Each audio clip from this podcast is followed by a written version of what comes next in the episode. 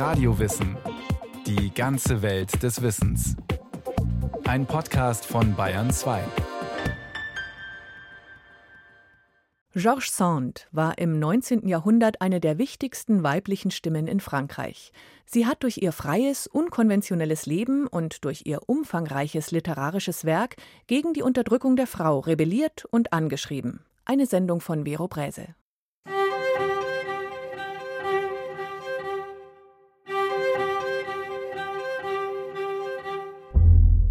Georges Sand war eine Urgewalt. Sie machte nichts nur ein bisschen, sondern alles stets mit der Kraft ihrer ganzen Persönlichkeit und Überzeugung. Sie hielt sich kaum an Konventionen, führte ein freies Leben und arbeitete viel.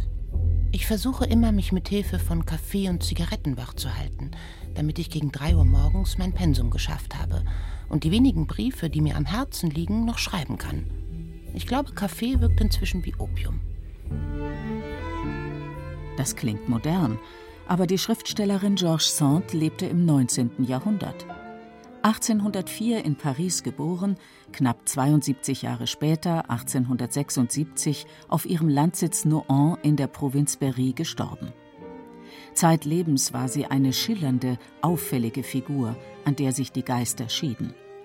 Manche verehrten sie als überaus gebildete, amüsante, herzliche Person, als große Schriftstellerin ihres Jahrhunderts. Andere verurteilten sie in Bausch und Bogen. Niemand blieb ungerührt, wenn die Sprache auf Georges Sand kam. Diese fruchtbare Schreibekuh, die etwas Deutsches im schlimmen Sinne an sich hatte. Friedrich Nietzsche. Die Stimme der Frau in einer Zeit, da die Frau schwieg. André Mauroy. Sie ist dumm, sie ist schwer, sie ist geschwätzig. Dass einige Männer sich in diese Latrine vernarren konnten, ist der Beweis für den Niedergang der Männer in diesem Jahrhundert. Charles Baudelaire.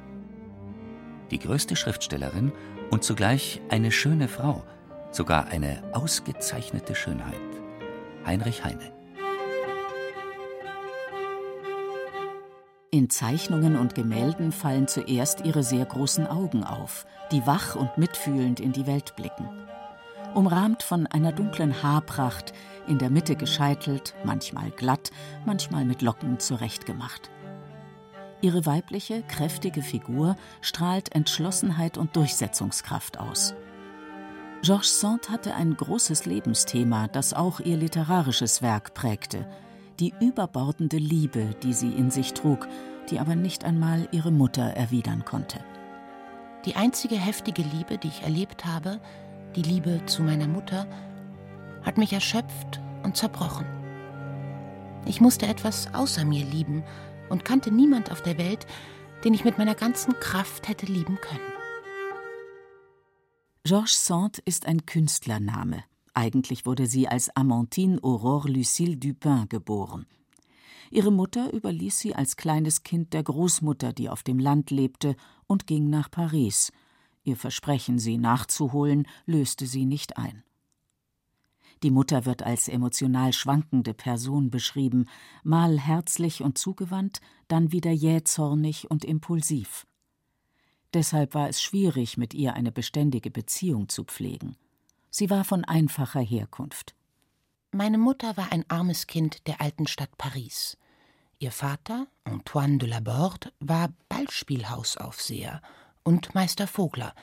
Das heißt, er verkaufte Kanarienvögel und Stieglitze auf dem Quai aux Oiseaux. Ganz anders die Großmutter väterlicherseits, bei der Georges Sand ab dem Alter von sechs Jahren aufwuchs diszipliniert, etwas kühl, aber ausgeglichen und absolut verlässlich.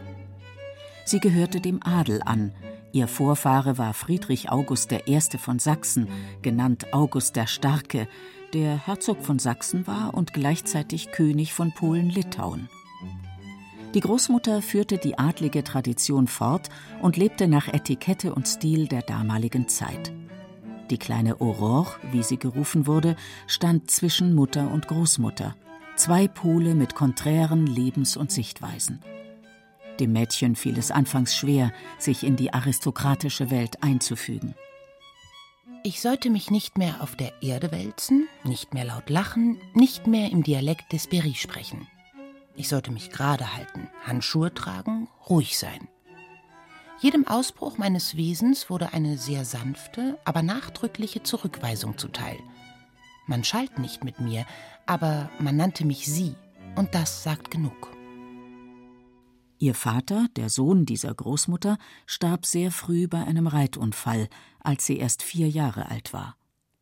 Unter den Vorzeichen Tod des Vaters, Weggang der Mutter nach Paris, war es ein Segen für sie, dass sich die Großmutter ihrer annahm.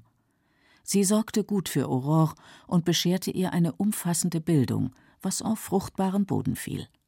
Denn das Mädchen brachte von sich aus einen enormen Wissensdurst mit und las alles, was ihr in die Hände fiel. Nicht nur literarische Werke, auch politische Schriften interessierten sie. Leibniz schien mir von allen der größte, aber er war schwer zu verdauen. Die Sprache Jean-Jacques Rousseaus und die Form seiner Schlussfolgerungen ergriffen mich wie eine prächtige Musik im lichten Glanz der Sonne. In der Politik wurde ich der feurige Schüler dieses Meisters und blieb es für lange Zeit ohne Einschränkung.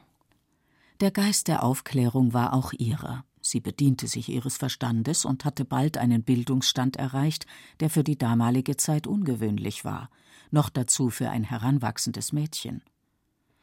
Nachdem die Großmutter einen Schlaganfall erlitten hatte, als Aurore 17 Jahre alt war, las sie ihr noch auf dem Sterbebett Rousseaus Schriften vor und kümmerte sich um sie.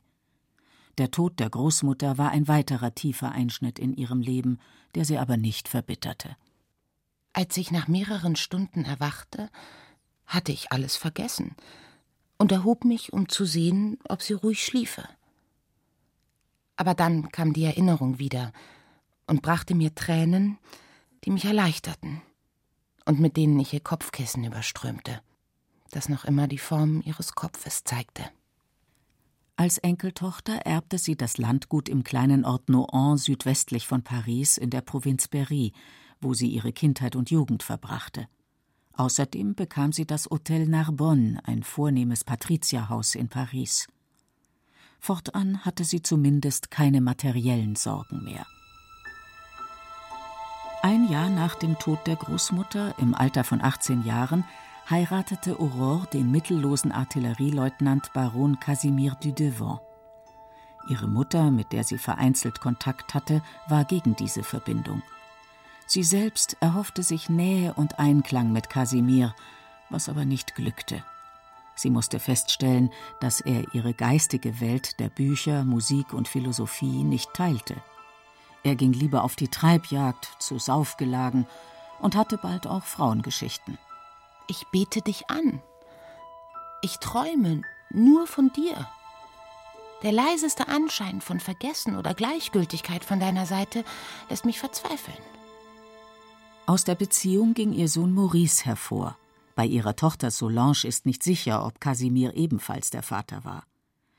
Mit der Scheidung ging ein Rosenkrieg einher, den Aurore für sich entscheiden konnte, erzählt der Münchner Literaturwissenschaftler Hermann Lindner.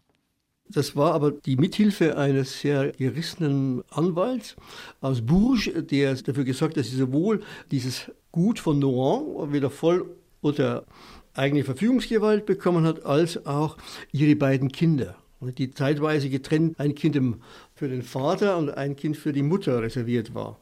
Aber am Ende hatte sie dann doch beide Kinder für sich und um die hat sich auch immer gekümmert, trotz all ihrer sonstigen freien Lebensweise. Bereits in den letzten Ehejahren hatte sie mehrere Affären.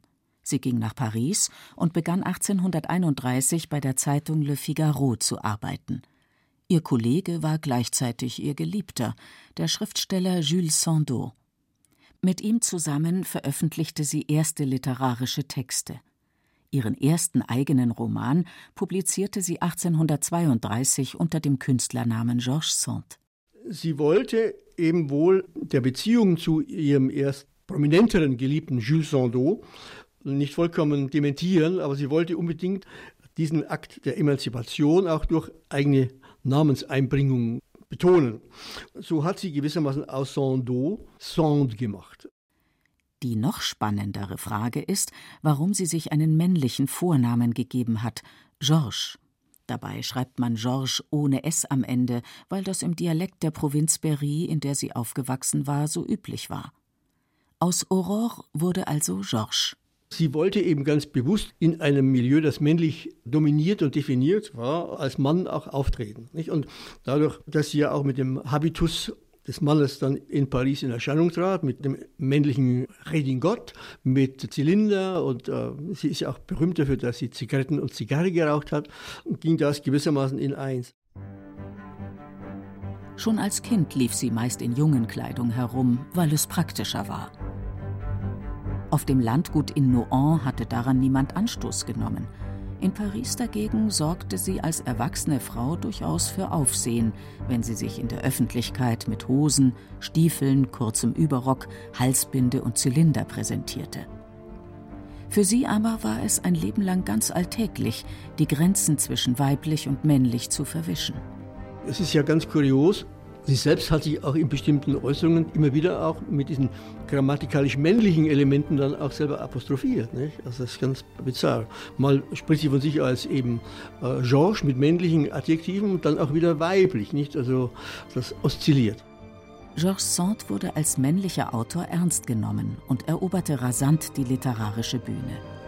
Doch der bedeutende zeitgenössische Kritiker Charles-Augustin Sainte-Beuve hinterfragte den Stil ihres ersten Romans, der den Titel Indiana trägt. Er weist eben darauf hin, mit der Hellsicht des Kritikers, dass sie in diesem ersten frühen Roman eben schon viel Empathie äh, reinbringt, also Mitgefühl für die Leiden in der Welt. Und so viel Empathie äh, hätte ein Balzac wahrscheinlich nicht aufgebracht. Das ist sozusagen der Punkt, wo man ihr dann auf die Schliche kam. Und allzu lang war natürlich dann das Geheimnis nicht aufrechtzuerhalten. Nicht? Es hat ihr nicht geschadet, ja, und es hat damit natürlich ein Markenzeichen hervorgebracht. Die Autorin in Männerkleidung erregte Aufsehen, auch dadurch, dass sie gesellschaftliche Missstände anprangerte. In ihrem Roman schildert sie die Figur Indiana als kreolische junge Schönheit, die mit einem viel zu alten und autoritären Offizier verheiratet ist. Der Herr des Hauses, der Obrist Delmar, ein alter Degenknopf auf halbem Sold, früher schön, jetzt schwerfällig, mit kahler Stirn, grauem Bart und schreckeneinflößenden Augen. Ein trefflicher Herr, vor dem alles zitterte. Frau, Diener, Pferde und Hunde. Der alte Degenknopf störte sich an der Hündin, die im Haus lebte, und ging mit seiner Jagdpeitsche auf das Tier los, was seine Gattin in Angst und Schrecken versetzte. Madame Delmar wurde noch bleicher als gewöhnlich. Ihr Busen wogte krampfhaft, und mit einem Ausdruck unaussprechlichen Schreckens, ihre großen blauen Augen auf den Gatten richtend, sagte sie Um Gottes Willen, mein Herr, töten Sie sie nicht. Georges Sand nannte die Hündin Ophelia, also ein Bezug auf Shakespeares Hamlet, dessen verzweifelte Ophelia auch zu Tode kam. Madame Delmar hing an diesem Tier, das ihr Trost spendete in einem Haus, in dem sie ihrem tyrannischen Gatten ausgeliefert war. Mit der Schilderung seines Wesens kritisierte sie zugleich die Lebensumstände, wie sie in adligen und auch bürgerlichen Häusern üblich waren. Das Gesetz war sein Gewissen, das Recht seine Moral. Er besaß jene starre, dürre Rechtlichkeit, die nichts borgt, aus Furcht, es nicht wiedergeben zu können, und nichts verleiht, aus Furcht, es nicht wiederzuerhalten. Er war ein ehrlicher Mann, der nichts nimmt und nichts gibt, der lieber sterben will, als einen Ast aus den königlichen Wäldern zu nehmen, aber jeden ohne Umstände töten würde, der in dem seinigen einen dürren Zweig aufläse. Den Roman Indiana hatte Georges Sand in nur zwei Monaten niedergeschrieben. Es folgten ungefähr 180 weitere Bände, die sie in ihrem Leben veröffentlichte. Außerdem zahlreiche sozialkritische Artikel für Zeitschriften und etwa 40.000 Briefe, von denen etwa 15.000 erhalten sind. Mit viel Fantasie erfand sie scheinbar mühelos Handlungsstränge, Personen und variierte Erzählstile. Sie arbeitete meist nachts, um ungestört zu sein. Ihr Geliebter Jules Sandeau war dagegen ein Müßiggänger und brachte vergleichsweise wenig aufs Papier. Nach zwei Jahren trennte sich das Künstlerpaar und Georges Sand begann ein leidenschaftliches Verhältnis mit dem Schriftsteller Alfred de Musset.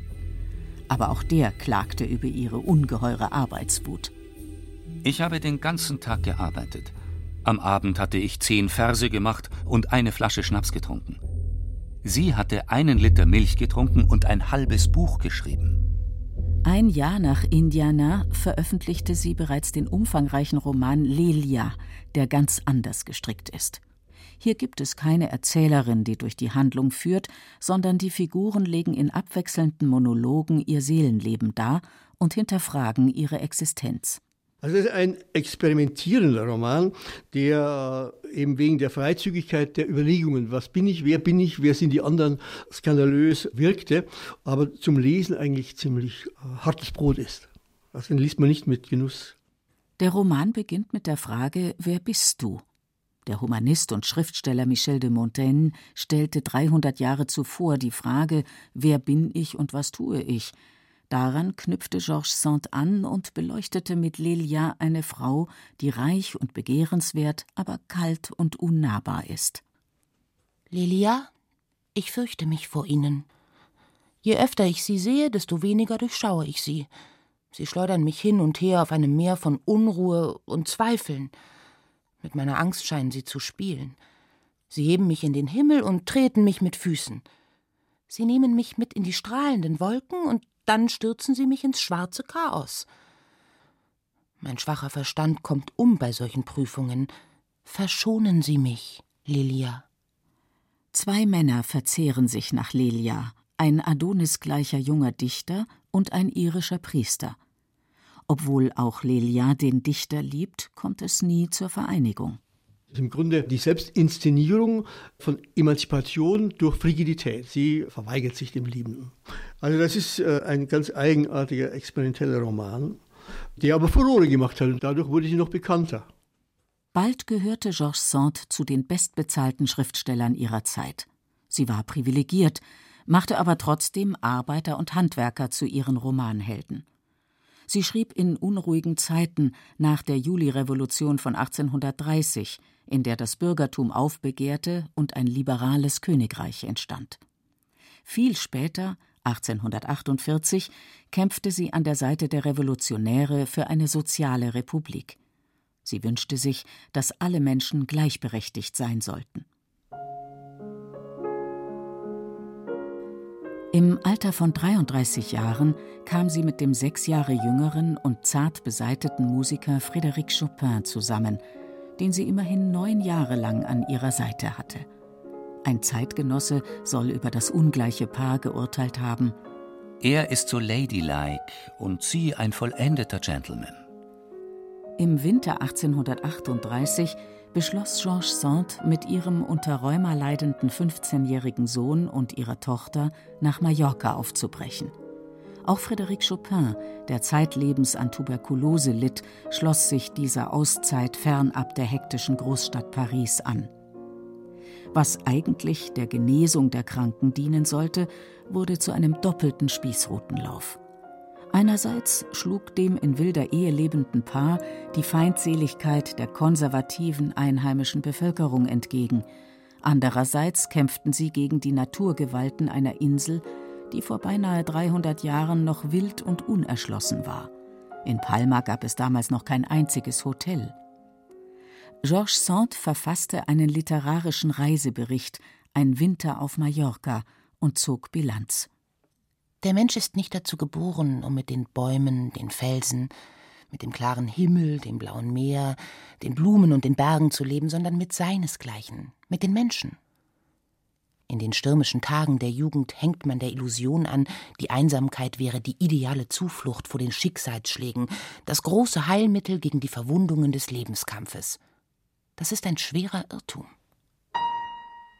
Dem kranken Chopin setzte der einsame Aufenthalt in den Bergen Mallorcas besonders zu. Es war kalt, unwirtlich, und im Herbst setzten heftige Regenfälle ein. Sein einziger Trost war das Klavier, das sie unter großen Mühen aus Frankreich herbeigeschafft hatten. Auf Mallorca entstand sein berühmtes Regentropfenprälud, das seine Seelennot erahnen lässt. Das ist eine verunglückte Reise, die eigentlich mehrere Jahre hätte dauern sollen und nach knapp vier Monaten schon wieder abgebrochen wurde, weil Chopin es praktisch nicht mehr ausgehalten hätte dort. Es ging zurück auf den französischen Landsitz in Nohant, wo Georges Sand stets die Sommermonate verbrachte. Ihre Künstlerfreunde wie Honoré de Balzac, Eugène de Lacroix, Franz Liszt oder Gustave Flaubert waren dort gern zu Gast. Mit ihnen probierte sie die Theaterstücke aus, die sie geschrieben hatte. Also das ist ein Aspekt, der zu diesem Gemeinschaftsleben von Nohant gehört, dass man mit den Leuten gegessen, gefeiert, getrunken hat, aber auch immer wieder Theater gespielt hat. Das erwähnt sie immer mit großer Begeisterung. Ihr Sohn Maurice betrieb in Nohant ein Marionettentheater, das bis heute erhalten ist. Außerdem der Salon, in dem ein großer Tisch steht, der zehn Personen Platz bot. Georges Sand hatte eine große Küche, die nach dem modernsten Standard ihrer Zeit ausgestattet war, und das Personal kochte für ihre vielen Gäste. Der Literaturwissenschaftler Hermann Lindner hat das großzügige Anwesen selbst einmal besucht. Wenn man in irgendeinem Zimmer einen Dienstboden holen wollte, dann gab es für jedes Zimmer ja das Glöcklein, das in der Küche ertönte. Das kann man immer noch besichtigen. Ja? Also sie war dann schon auch die Herrin des Hauses. Ne? Aber sie war mit der ganzen Landwirtschaft vertraut. Sie hat ja mehrere hundert Hektar da besessen. Und insofern sprach aus ihr immer die Kennerin von Landwirtschaft. Beide Welten waren ihr vertraut, sowohl das bäuerliche Milieu in Nohant als auch die feinen Pariser Salons. Denn sie unterhielt stets eine eigene Wohnung in Paris, die sie während der Wintermonate bezog. Sie war einerseits eine Adlige mit hoher Bildung, andererseits schreibt sie ihrem Freund Gustave Flaubert Meine Wurzeln kommen mütterlicherseits direkt aus dem Volk, und ich fühle, dass dieses Erbgut im Grunde meines Wesens sehr lebendig ist. Außerdem war sie auf ihr Geschlecht bezogen eine Grenzgängerin, mal Frau, mal Mann. Die gegensätzlichen Motive spiegeln sich auch in ihrer Literatur. Ihre Werke sind insofern moderne Werke, als sie eben die klassische Gegensatzstruktur männlich-weiblich, Bauerntum, Adel in ihren Texten auf eine Weise behandelt, die man mit den Koordinaten der modernen Literaturkritik als eine dekonstruktivierende beschreiben würde. Ja? Sie dekonstruiert die Oppositionen Mann, Frau, indem sie eben Figuren erfindet, die das eine und das andere oder weder das eine noch das andere sein sollen. Also so gesehen ist sie auch eine ganz moderne Autorin. Sie ist in ihrer Eigenständigkeit der Zeit weit voraus. Das Frauenwahlrecht beispielsweise wird in Frankreich erst knapp 70 Jahre nach ihrem Tod eingeführt. Neben Madame de Staël war Georges Sand im 19. Jahrhundert die weibliche emanzipierte Stimme Frankreichs. Später haben Persönlichkeiten wie Colette und Simone de Beauvoir ihre Schlacht für die Gleichberechtigung der Frau fortgesetzt.